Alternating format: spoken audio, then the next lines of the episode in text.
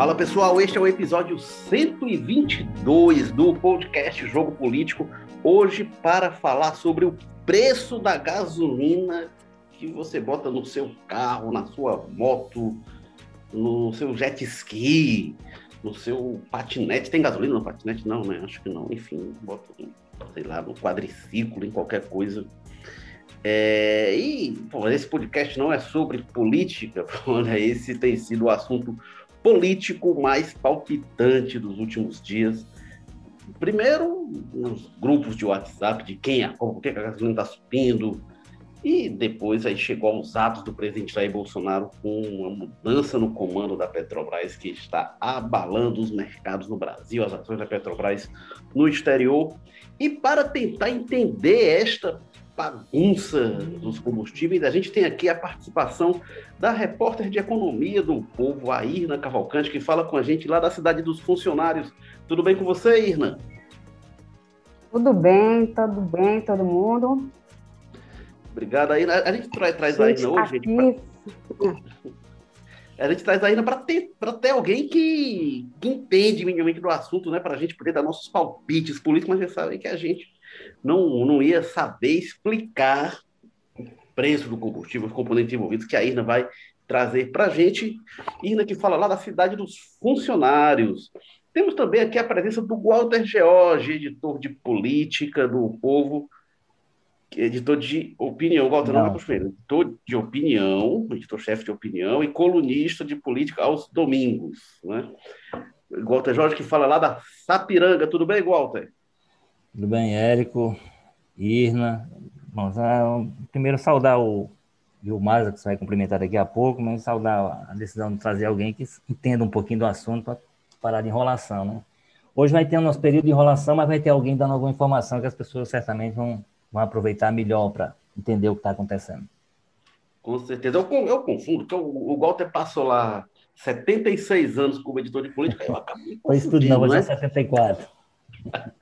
E temos também o Carlos Maza, repórter de política, editor, é, é, é, colunista de política que escreve às segundas-feiras e que fala lá do José Bonifácio, onde mais cedo ele relatava que houve uma briga de gatos na madrugada. Tudo bem, Carlos Maza? Opa, tudo bem, Érico? Sempre, né? Os gatos daqui sempre bastante entusiasmados aí com, a, com o clima de Fortaleza e buscando aí correr atrás das desavenças.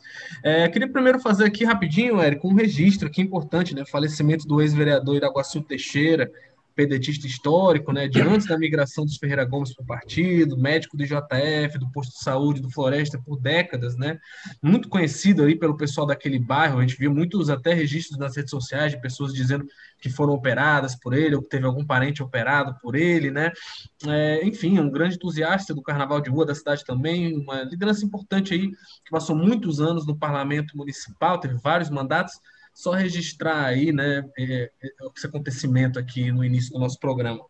É importante tirar agora aqueles sete mandatos, como você falou, ele apoiava o Carnaval de Fortaleza antes de ser modinha, viu? Ele, quando não tinha nada praticamente, só o pessoal lá na, na Domingos Olímpicos, na Duque de Caxias, em alguns períodos, na Beira-Mar e tal, ele apoiava o Carnaval de Fortaleza.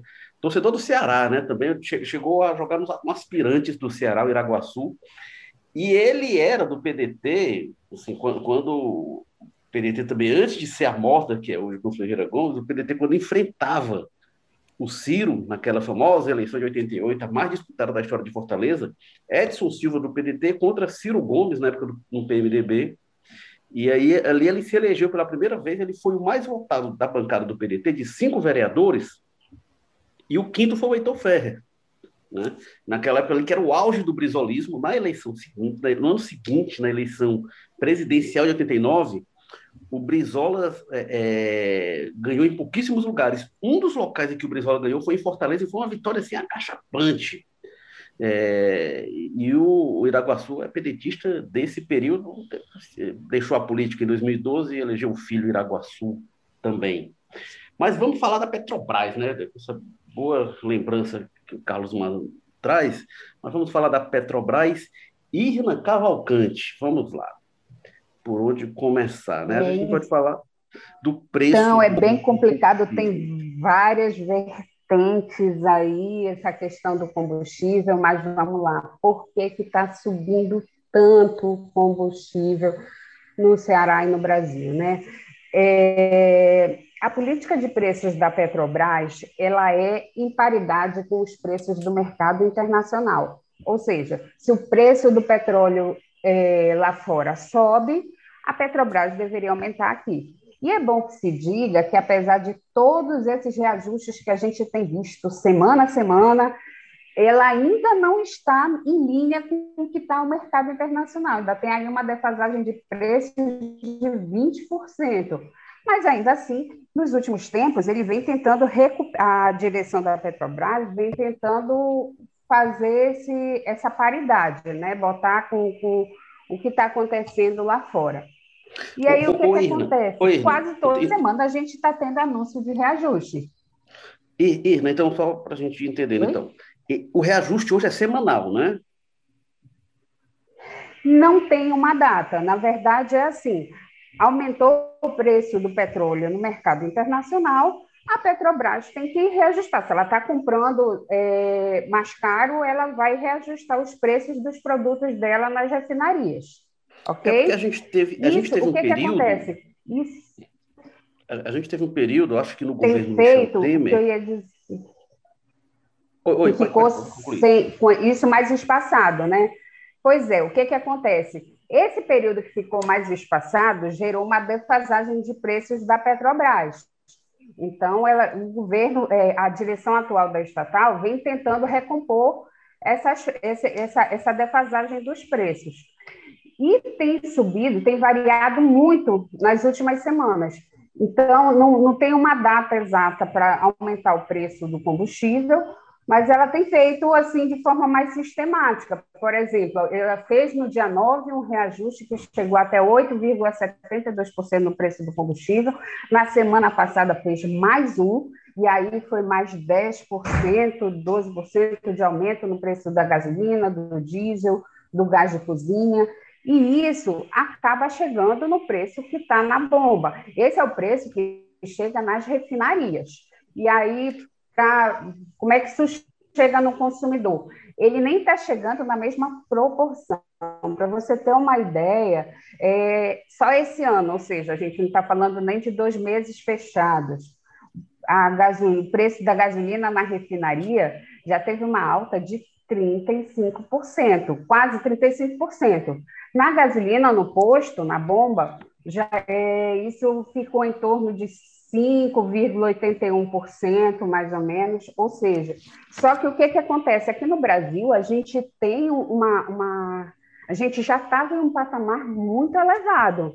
Hoje a gasolina você encontra cinco, é, entre 5 e 5,40, 5,50, ou seja, já está um preço elevado na bomba. Aí o que, que acontece? Qual é o problema da gente ter é, essa, essa, é bom que se diga, essa paridade com os preços internacionais é feito em todo o mundo, não é só a Petrobras que faz isso, todas as é, petroleiras fazem essa paridade de preço, a, a, maioria, na maioria dos países, na verdade, faz essa paridade de preços com o mercado internacional. Só que o grande problema é que é, a nossa economia acaba sendo dolarizada.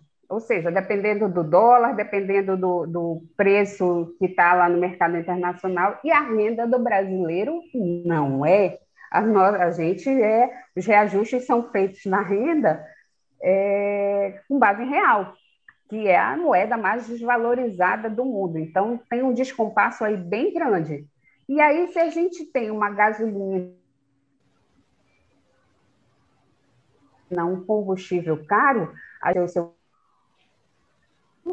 mas isso acaba também repercutindo na inflação, no preço do frete, que aí vai desembocar também no preço do arroz, no preço do feijão, ou seja, tudo vai ficando mais caro. Ô, ô Irna.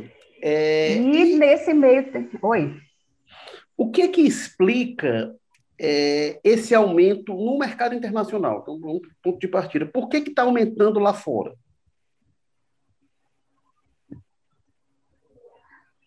Pois é, aí tem relação com a produção, principalmente na Arábia Saudita.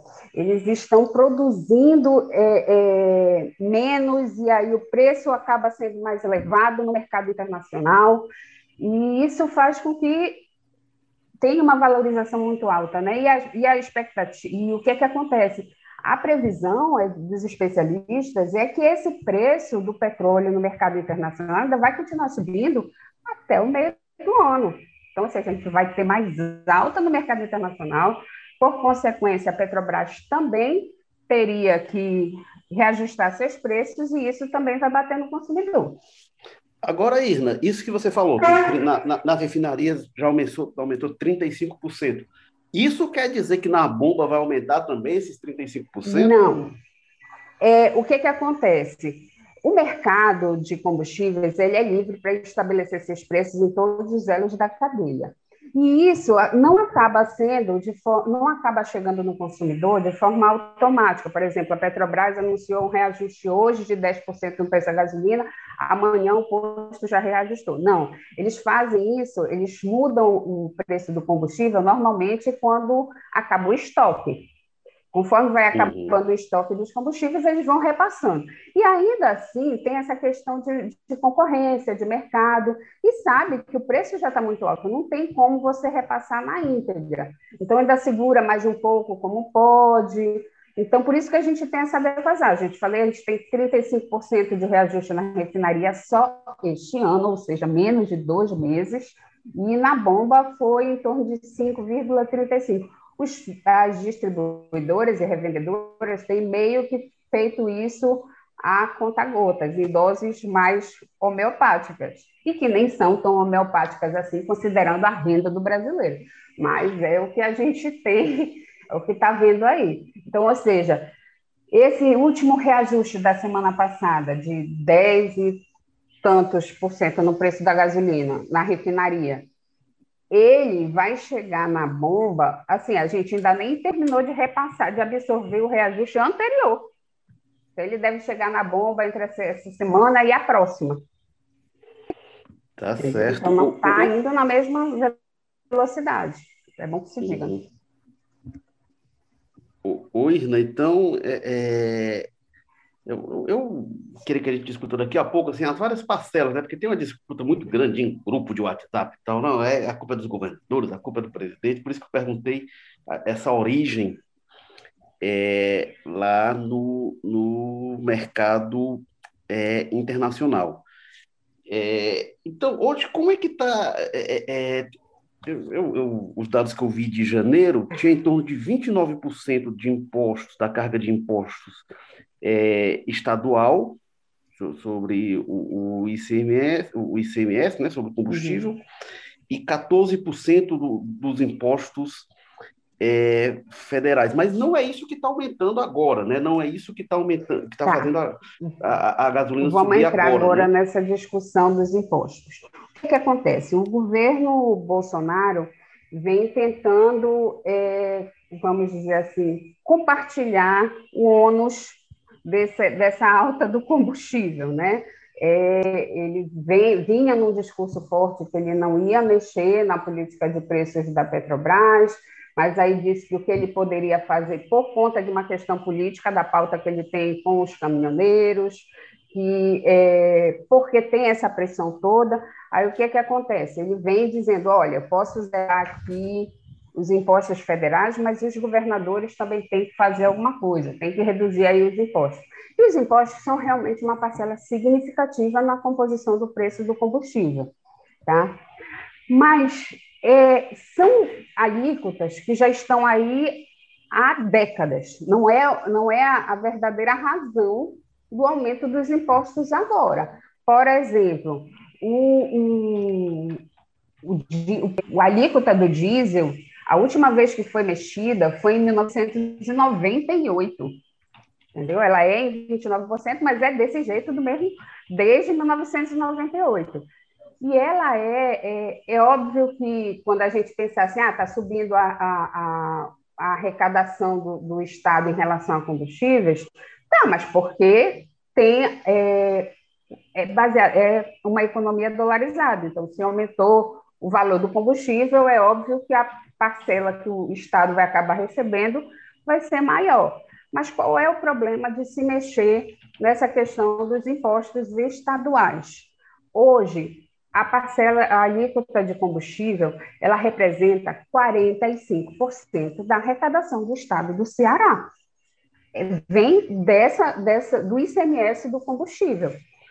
Então, se o Estado abrir mão, fizer como o governo federal quer, é, abrir mão dessa alíquota do, do, do, do zerar o, o imposto estadual do combustível, ela vai ter que criar de algum lugar, porque ela não pode ficar no meio de uma pandemia sem 45% da sua fonte de receita. Então, esse é um debate que deveria vir, se vai mexer na estrutura, se o caminho que o governo federal quer é mexer na estrutura de combustível, no mínimo, deveria ser feito, isso deveria entrar dentro de um contexto de uma reforma tributária mais ampla.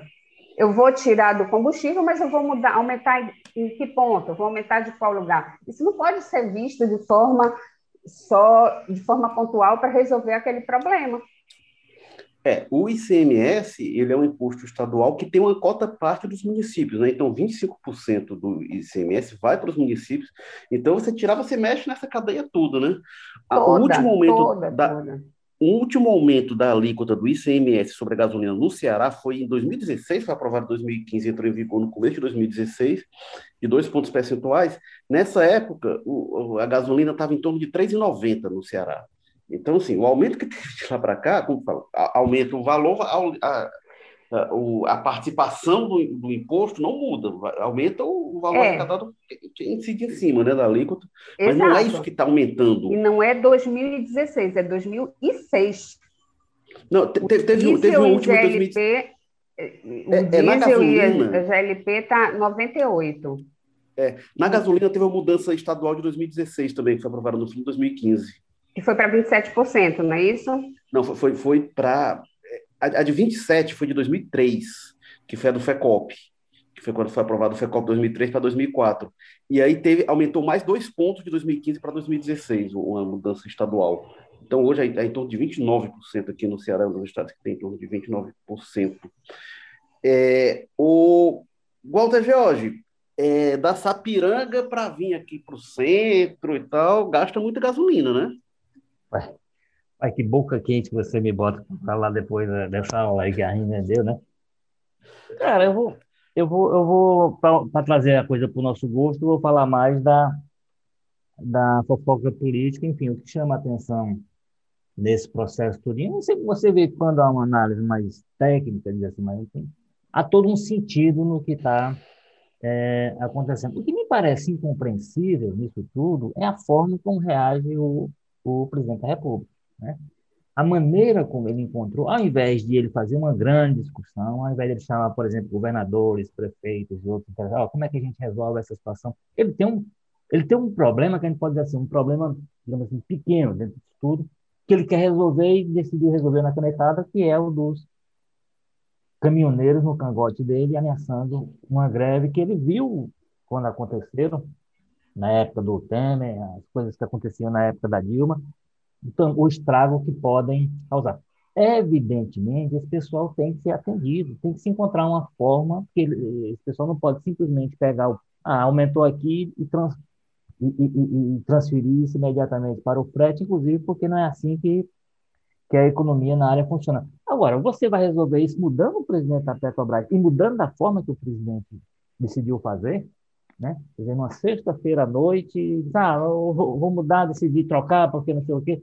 De uma forma desleal, uma das coisas politicamente que chama atenção na, na postura do presidente Bolsonaro, reafirmada nesse caso, é a deslealdade dele, né? Quer dizer, tá agora, nos últimos dias, tem detonar o homem, dizer que não trabalhava, né? Roberto Castelo Branco, uma pessoa que se não elogiava, mas elogiava dentro do, da estrutura do, da equipe do Paulo Guedes. Aí agora, de repente, é, o que ele já fez com o Sérgio Moro, que já fez com o Mandetta, que já fez com o Bebiano, todos eles aliados de primeira hora, gente que, que de repente, quando ele briga, decide destruir a pessoa e sem, assim, e agora vem dizer que o cara há um ano não trabalhava, e o presidente, por que, é que ele não agiu quando descobriu isso, que ele não trabalhava, por que, é que não, tudo bem que tem um mandato, vai até massa e tudo, mas ele podia. Porque, porque há uma coisa nisso aí, voltando, por, eu insistindo no aspecto político, que, gera, que o mercado balança. Ah, o presidente decidiu intervir. Olha, o presidente tem direito de manter ou, ou substituir o presidente da Petrobras. A Petrobras é, um, é uma empresa do governo. Tem lá a economia mista, tem os investidores, tem não sei o quê. Mas quem controla aquilo ali, então o presidente, na medida em que está insatisfeito com a ação. Agora, isso tem que ser feito, eu acho, com um pouco mais, ou muito mais lealdade da parte do presidente. O cidadão. Walter, tem... Oi, pois não? E ainda tem um problema terrível a forma como ele se comunica é terrível para a economia. Por quê? Porque a Petrobras é uma empresa de capital aberto. Então, todas essas especulações. Tem um, todo um processo, um rito a ser seguido. Por exemplo, se quer mudar é, a direção da Petrobras, eu preciso primeiro fazer um comunicado para a Comissão de Valores Mobiliários. Não pode simplesmente anunciar pela rede social que vai mudar. E aí, isso, essa indicação precisa passar por um conselho. Então, toda vez, o que, que acontece com essas declarações é, afobadas do, do, presidente? Toda vez que ele dá uma declaração dessa, e ele vem fazendo isso de forma reiterada, por exemplo, ele já disse, antes de falar na sexta-feira, ele já disse: olha, vai ter mudança aí na Petrobras. Eu vou mexer, mas lá na frente, alguns dias vai ter. Isso tudo gera uma, uma instabilidade no mercado. Isso faz, e aí faz com que as ações despenquem, por exemplo, a Petrobras, a Eletrobras e, e Banco do Brasil, teve uma queda aí de 113,2 bilhões, só com esse anúncio de sexta-feira. As ações caíram 20,48%. Por quê? Porque significa que não é a Petrobras, o que, que ele sinaliza para o mercado quando ele faz isso, quando ele não cumpre os ritos que são previstos no mercado de capitais? Ele está sinalizando que a Petrobras não é, pode a qualquer momento sofrer interferência política. É, não é um ativo confiável. Mas, mas eu até acho, viu, eu até acho o seguinte, eu acho que, até por essa característica da empresa, de ser, como você disse, capital aberto, essa coisa tudo, mas a, a Petrobras é uma empresa tão grande, tão estratégica para o país, que ela também não pode ser uma empresa como o presidente Roberto Castelo Branco, né? Vou satisfazer o mercado e pronto ela tem um compromisso também com, com, com o país que precisa ser. Por isso que eu digo, o que ele devia fazer nesse momento era comandar uma grande discussão. Não pode ficar fazendo como ele faz. Ah, se os governadores baixaram lá o imposto dele, porque você sabia que quem pesa lá é o imposto. Quer dizer, sem tentar entender também, sem procurar entender, como você disse, aquele, aquele imposto que vai para os estados tem toda uma tem todo um compromisso com eles, não pode simplesmente do dia para a noite o governador ou o prefeito dizer, não, é o seguinte, o presidente está pedindo lá, eu vou atendê-lo e tal. Mas, então, Walter, eu não estou dizendo que o, o, o, presidente não deveria não. intervir ou mexer na política. É a forma como não, ele faz é, que está dizer, equivocado. Mas, ele deveria resolver internamente. Sobre, uma, o que acontece é que parte da reação que eu vejo é dizendo o seguinte, é, eu vejo algumas reações que dizem, não, não podia de jeito nenhum interferir, não podia. É claro que ele podia, e deveria até, como presidente, em algum aspecto. Não da forma que fez. Não da forma que fez. O cidadão tem mandato, ele poderia, inclusive, sinalizar essa mudança. Agora, primeiro, é, teria que fazer isso dentro de um contexto. Nós temos um novo plano para a Petrobras. Qual é o plano que tem? Ninguém sabe qual é, porque não existe plano. Existe só o seguinte: vamos pegar um general que está dando certo ali na Itaipu, como é general, já, já sai na frente, está dando certo, está dando resultado lá em Itaipu, e vamos, inclusive, lembrar que ele está ele tá tirando o general Lula de Itaipu e botando outro general no lugar dele. Então, é, essa questão que, para mim, é que é mais preocupante nisso aí, é que o, o, o presidente age por impulso, né? cria esses prejuízos, você numerou aí, valores, dizer, a forma como ele, como ele de qualquer maneira, haveria um impacto porque o mercado é sensível e haveria. Eu só acho que faz sentido para mim que o presidente do governo abra uma discussão para dizer, olha, nós estamos numa linha que é para estamos satisfazendo 100%, totalmente, porque essa, esse era o discurso do presidente, porque, ah, o preço vai ser o que o mercado determinar, porque eu tenho que dar resultado, eu tenho que fazer com que a Petrobras dê resultado e acabou. Eu acho que a Petrobras é muito mais do que isso e precisa, o presidente tem que recolocar a empresa em linha com essa com esse objetivo estratégico dela. E aí, nesse sentido, a mudança pode fazer assim, a forma como ele fez, a deslealdade que ele age, inclusive, com ex, com ex, é, assessor, com pessoas que ele até então valorizam. Essa questão aí, para mim, é que agrava muito a situação e Sim, elimina é, né? a possibilidade de se ter um, um processo que seja entendido, inclusive, pelo mercado, como algo natural de um governo que está insatisfeito com a forma como está atuando e uma pessoa que, que cuja indicação tá Exato, ele agrava o caos, porque quando ele faz essas, essas declarações, isso vai já reagindo, antecipando reações assim, de subida de dólar, de queda na bolsa e tal. E assim, é como tu falaste, ele deveria ter realmente é, é, conversado, resolvido internamente, apresentado, olha, eu vou fazer isso, meu projeto é esse, feito, seguido os trâmites. A minha questão é só de que ele não, realmente não, não a forma atabalhoada como ele faz as coisas, e que isso realmente acaba tornando maior os danos de que já eventualmente já, já iriam ocorrer. Entendeu? O mercado já ia reagir mal a qualquer intervenção, mas a forma como ele faz faz com que reaja pior ainda, entende?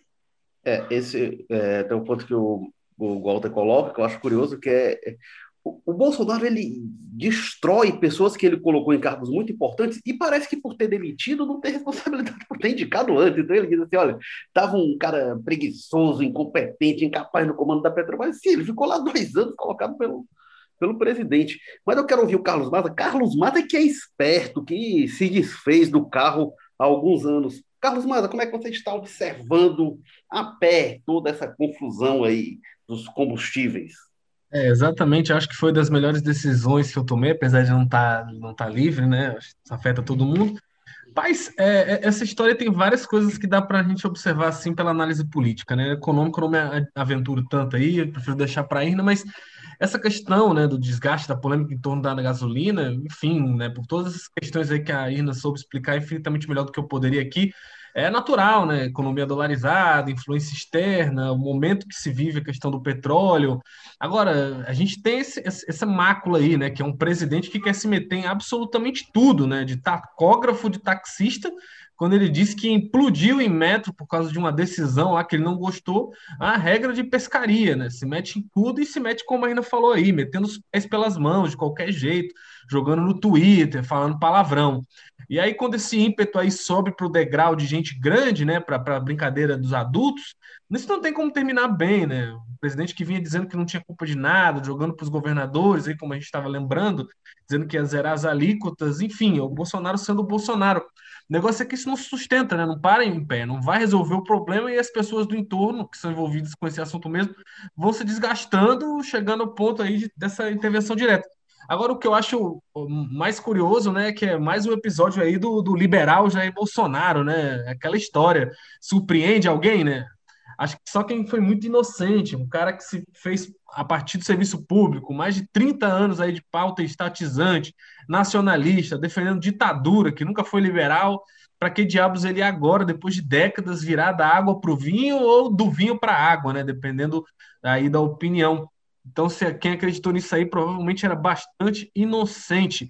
E uma outra coisa que me chama a atenção muito é o Guedes, né? Aliás, não surpreende há algum tempo, mas o Guedes já mostrou que não é esse tigrão todo que se pensava lá em 2018. Serviu muito bem para pelo menos justificar a confiança do mercado na candidatura do Bolsonaro. Eu não acredito nisso, eu acho que o mercado comprou o Bolsonaro muito mais pelo antipetismo do que qualquer outra coisa, mas enfim, o Guedes era, né? O posto Ipiranga era justificativa para dizer: olha, tá vendo esse cara que defende é, ditadura, torturador, fala um monte de absurdo, o vice dele dizendo que que o Brasil herdou a preguiça dos, né, dos índios, a malandragem dos negros. É, tudo isso aí é menos, porque a gente tem o Guedes ali que vai resolver o problema. Agora, o que, que a gente vê é um ministro que engoliu calado a história da nova CPMF, que ele propôs e o governo cortou né, as asinhas dele, cortou o Renda Brasil, foi perdendo assessores e secretários que não aguentaram o desgaste, mas ele foi né, ficando tudo calado antes disso, mostrando aí mais uma vez, talvez a maior de todas até agora, aí a mostra de fraqueza dele, mostrando que ele está ali, talvez pelo interesse dele, ali, alguma pauta que ele quer tocar, mas que para projeto de país ele pode ficar sendo desautorizado, humilhado, que ele tá, engole tranquilo, né? Não tem tanto problema assim, interferência na Petrobras, perda de valor súbito e astronômico, aí como a Irna lembrou, enfim, né? Quem, quem virou Paulo Guedes aí diante dessas coisas todas do, do Bolsonaro. E aí tem outra coisa que me incomoda, Érico, Walter Irna, que é o silêncio, né? A gente vê alguma repercussão na imprensa e tal, mas tem alguns setores que eram tão preocupados com essas questões que parecem menos interessados agora. As agências de risco rebaixavam loucamente o Brasil na época do governo do PT, sempre se mencionava qualquer intervenção mínima, né? Hoje não se tem mais tanta notícia assim. Em novembro, agora, uma delas, não lembro exatamente qual foi a FIT, manteve a nota do Brasil, né? E, o drama que ocorria sempre que se anunciava uma medida de intervenção.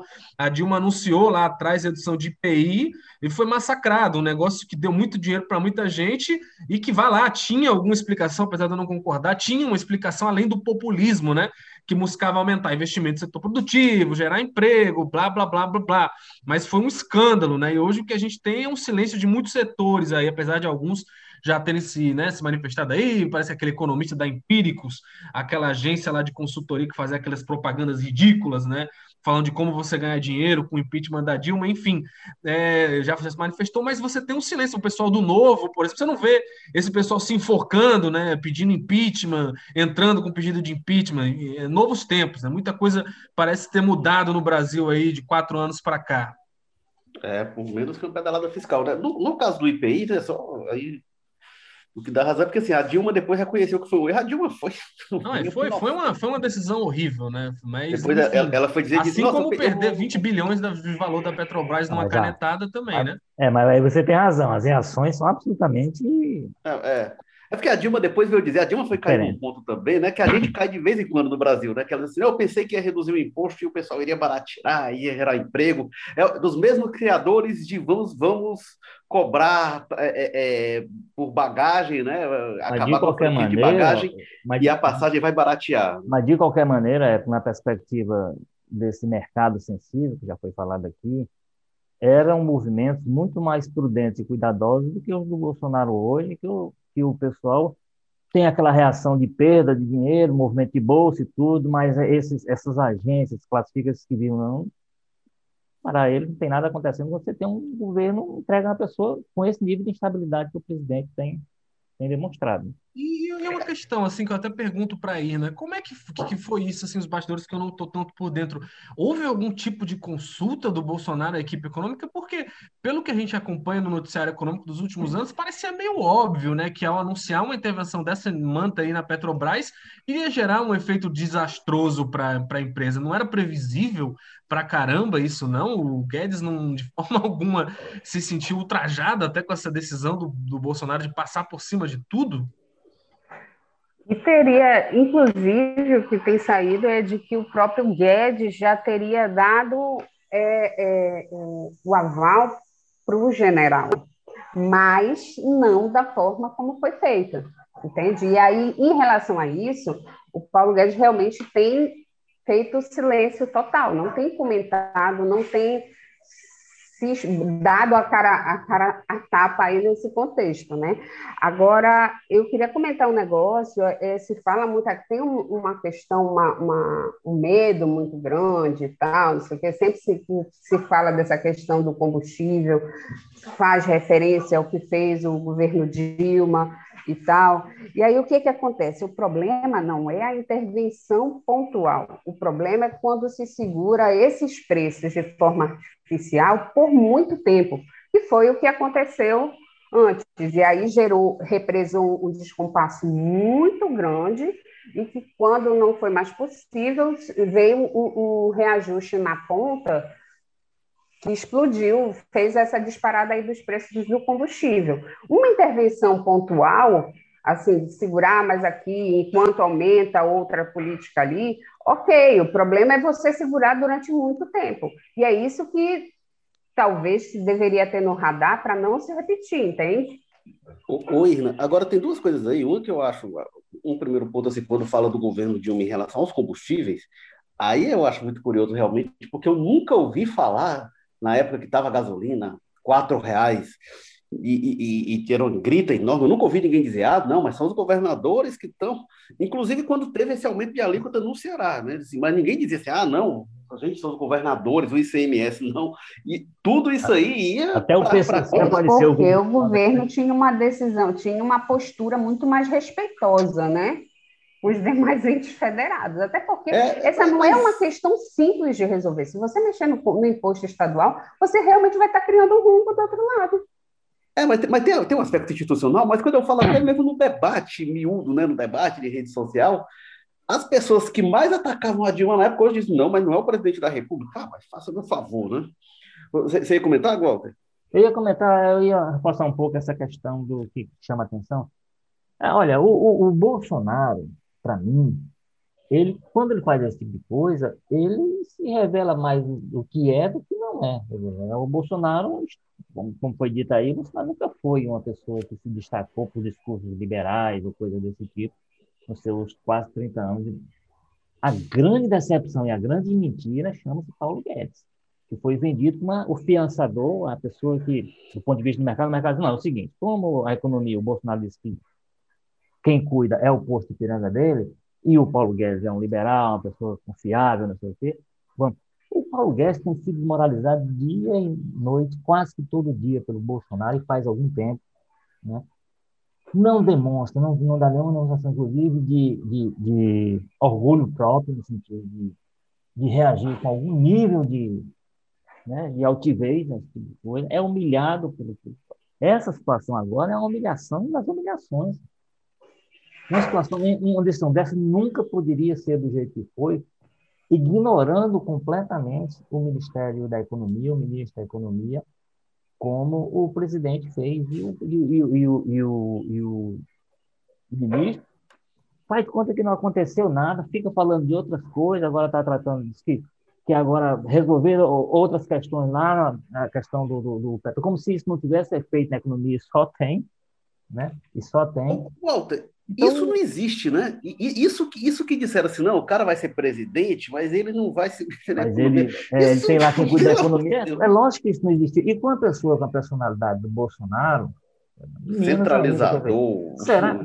Então, então não dá para entender que as pessoas. Eu, eu, tenho visto declarações nos últimos dias muito decepcionadas com. Inclusive, consta que a Faria Lima está começando a largar o governo em função disso, porque viu que o. Será que esse pessoal acreditou mesmo que o, que o, que o Paulo Guedes ia ser um presidente paralelo na área da economia, etc, etc? Sabe? Então, assim, eu, não, eu, eu me recuso a entender esse pessoal pelo nível que eles representam, sejam enganados com tanta facilidade. O que e aí, por que, que o Paulo Guedes permanece? Essa é a questão que, que a gente tem que discutir. Ele, eu acho que ele tem uma missão, ele tem alguma coisa a fazer, ele, ele continua interessado em, em, em, se livrar de estatais no, no, mais possível. E eu acho que ele vai, enquanto essa missão estiver em perspectiva na mão dele, ele vai tentar tocar. Só que está ficando cada vez mais evidente. E a tendência é que ele, quando for descartado pelo Bolsonaro, seja no nível que foram descartados Moro, é, como eu já disse, esses nomes que eu citei, o Mandetta, todos eram elogiados durante quando faziam parte do governo, depois passaram a ser atacados e aí atacados como se diz. Assim, Bebiano, né? O Bebiano, que é uma pessoa que tem até foto dos dois só de cueca dentro no quarto quando era não, e, e, e, isso, e isso se não terminar como o Daniel Silveira, né, que era amigo do Bolsonaro e foi completamente ignorado, né? Nem existe mais, né? Foi preso ali. Não, mas aí, mas aí ser ignorado como o Daniel é até uma vantagem em relação a esses outros que são atacados. São, são não, sei se, não sei se o Daniel Silveira lá da cadeia concorda, mas. Não, não, Olha, mas, mas... Não, não, tem, não, não disse nada a favor, mas também não disse nada contra. Com relação ao Bebiano, Paulo Marinho, Moro e o Mandetta, por exemplo, está em, está em quatro casos mais eloquentes, eles são criticados pelo presidente. Né? Então, assim, é uma coisa. E aí, e aí, repito, imaginar que essas pessoas, no nível que elas têm lá da Faria Lima, aqueles grandes grupos, grandes executivos, foram enganados por essa situação, eu acho que tem um projeto, esse projeto continua em marcha, e enquanto esse projeto, aos trancos e barrancos, estiver indo para frente, eu entendo que o Paulo Guedes continuará por lá se submetendo a essas, a essas humilhações, porque o que está em jogo é muito, é muito alto, é muito, é, o interesse é muito grande em jogo. Ô, ô, ô Carlos Mas, a gente está se assim, caminhando aqui para o fim, mas eu queria fazer uma rodada final aqui com a gente para discutir um, um, ponto que a Ira já pincelou e o Walter também, que é o seguinte: qual o papel da Petrobras nisso? A Petrobras é, é ela é para operar como uma empresa de mercado, como uma empresa, é, é, como se fosse uma empresa privada que estivesse comprando combustível de fora e repassando para o Brasil, é, ou ela deve cumprir outro tipo de função estratégica no setor como é o combustível, e se ela é capaz, né, também, é, assim, qual, é, qual a é. capacidade de, de, operar nisso, qual o limite disso? Eu acho que é, que, é bem esse último ponto que você coloca, Eric. É claro que, que a Petrobras ela deve estar tá é, com interesse público né, como seu principal norte, tem que ter isso como visão e principalmente ser gerida de uma maneira mais democrática, né, de uma maneira que respeite aí, né, os interesses da população, de categorias, né, movimentos sociais, escutar o parlamento, todas essas questões. Agora, eu acho que há casos e casos, né, Érico? Há casos em que, que, que nadar contra uma correnteza absurda não faz sentido nenhum. Nesse caso aí, com a gasolina tendo reajustes internacionais que batem aí, né, escala de mais de 20% diariamente, não, não faz sentido o governo querer, numa abraçada, né, vencer isso. Então, é, é pedir para que a empresa tenha prejuízos astronômicos, tanto no, no, próprio no próprio valor de mercado, não só nisso, mas também na própria né, rentabilidade, na capacidade dela de acompanhar a produção e tudo mais, é, enfim, e acaba desgastando e gerando outros problemas, porque não é só valor de mercado, você também tem né, o interesse nacional, você também tem as pessoas que são empregadas nessa Petrobras, tem também o interesse nacional do, do próprio petróleo em si, né? Inclusive o Bolsonaro soltou, né, a famigerada frase, né, já soltou um petróleo é nosso aí ontem, é curioso. Mas enfim, eu acho que é isso, é, é, tem que ter o interesse público no norte, mas há lutas que não se entra, porque senão simplesmente não se tem como vencer. Se tenta talvez tornar mais democrático, como o Gota colocou, respeitando mais os ditames, como a Rina colocou, né, procurando uma racionalidade, uma coisa mais comunicando para a população as coisas ruins de uma maneira mais delicada, que é uma coisa que eu acho que nunca aconteceu no governo Bolsonaro e nunca vai acontecer, a gente tem que aceitar. Aliás, a gente, acho que a gente já aceitou que é isso aí mesmo, né? Essa coisa que às vezes beira a insanidade, a comunicação do governo das medidas, desde os cortes na educação que foram comunicados como balbúrdia, né? A gente nunca teve um momento em que alguém da economia chegou e falou: gente, a economia tá, é assim, a gente está vendo um momento internacional, a gente está vendo um momento de pandemia, a gente está vivendo uma queda na arrecadação, a gente não pode abrir mão disso ou outra coisa, enfim, então a gente vai ter prejuízo, vamos ter que discutir isso como nação. Não, não tem isso, nunca teve e nunca vai ter com o governo Bolsonaro, vai ser sempre esse negócio de gente pelada, é balbúrdia, vai ser sempre esse negócio do Bolsonaro. Ah, mas o cara tava um ano depois, o cara tava de, trabalhando de home office, isso é vagabundagem, tipo, sinalizando como se a pessoa que está em home office estivesse trabalhando menos, o que a gente vê muitas vezes que é exatamente o contrário, né? Você em casa trabalhando perde a noção do tempo, acaba trabalhando o dia inteiro.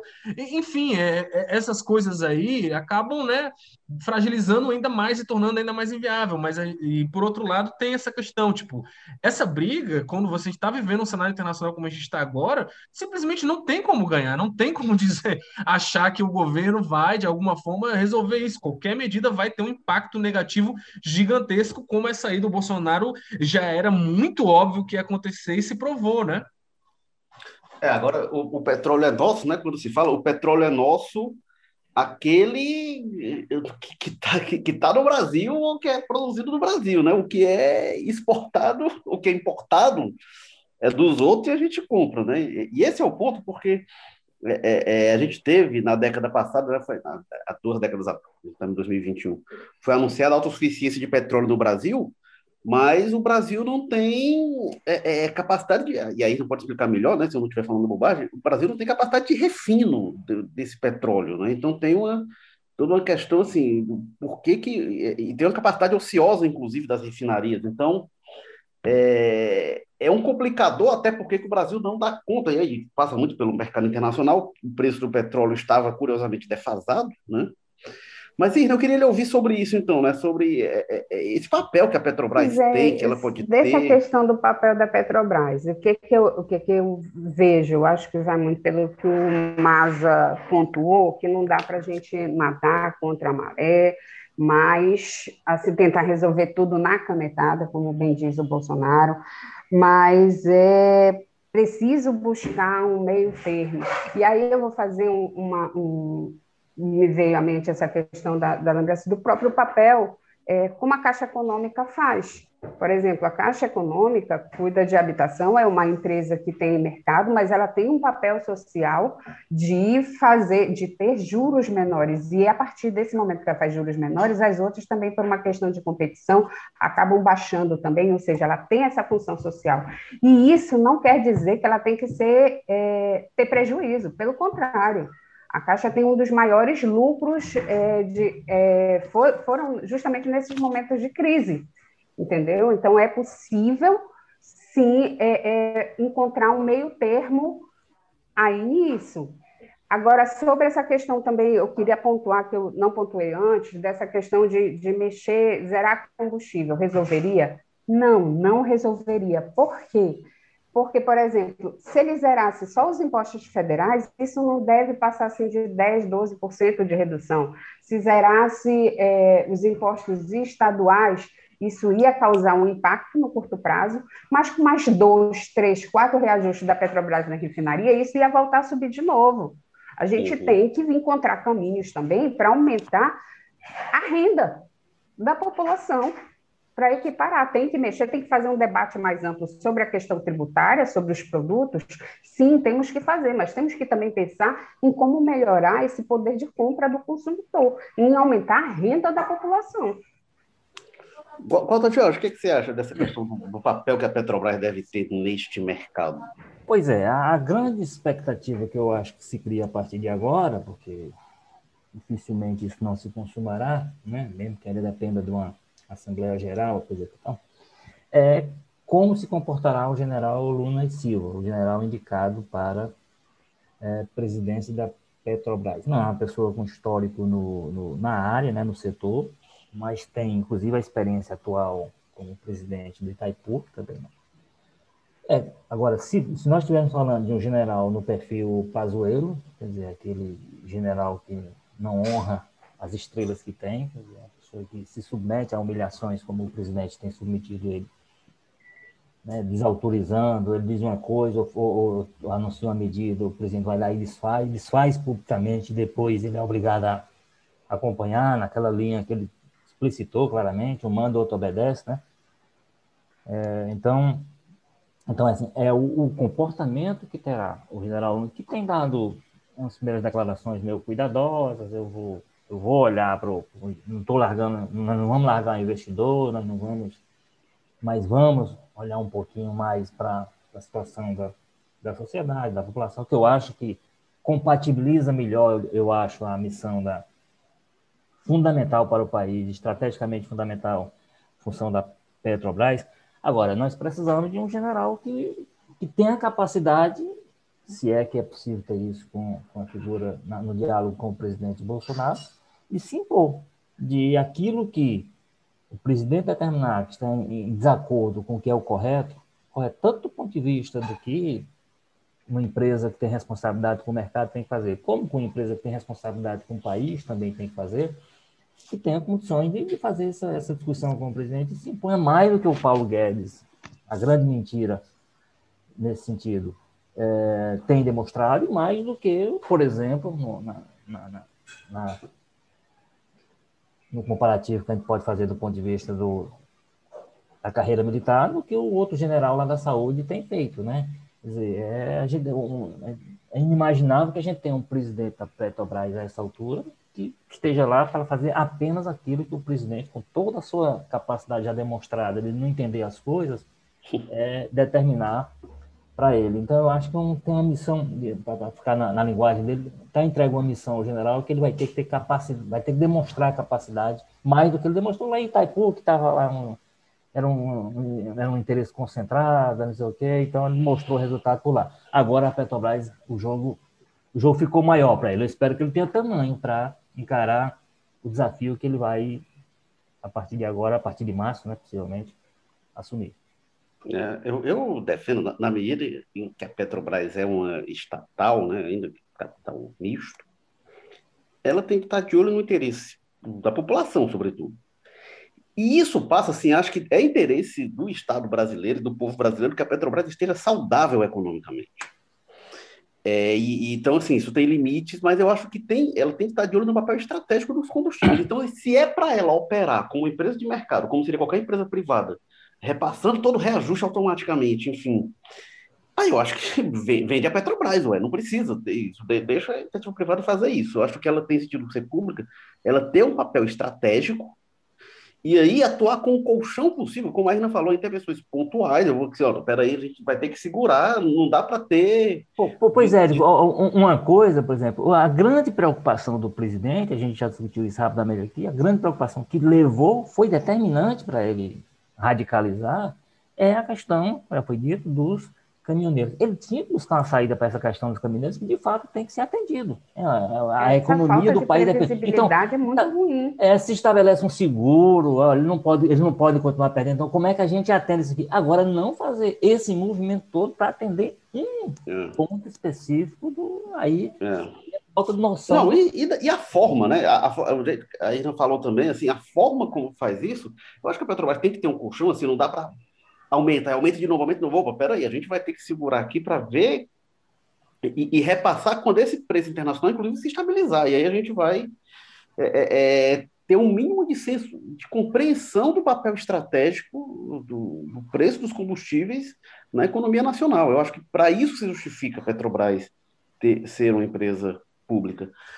Este foi o Jogo Político 122 e a gente falando aqui sobre o preço dos combustíveis, a gente falando de coisas amplas, né? Mercados internacionais, o comando das estatais, mas coisas que chegam muito diretamente na vida da população. E a gente teve a edição em produção da Mariana Vieira, o editor-chefe do Jogo Político, que está na, sua nonagésima semana de férias, é o Tadeu Braga, editor de político João Marcelo Sena, diretores executivos de jornalismo Ana Nadaf e Eric Guimarães, diretor-geral de jornalismo Arlen Medina Neri. Muito obrigado, Irna Cavalcante, por ter trazido informação, análise, esclarecimento a este episódio do Jogo Político. Faça essas considerações finais. É um prazer participar aí do Jogo Político.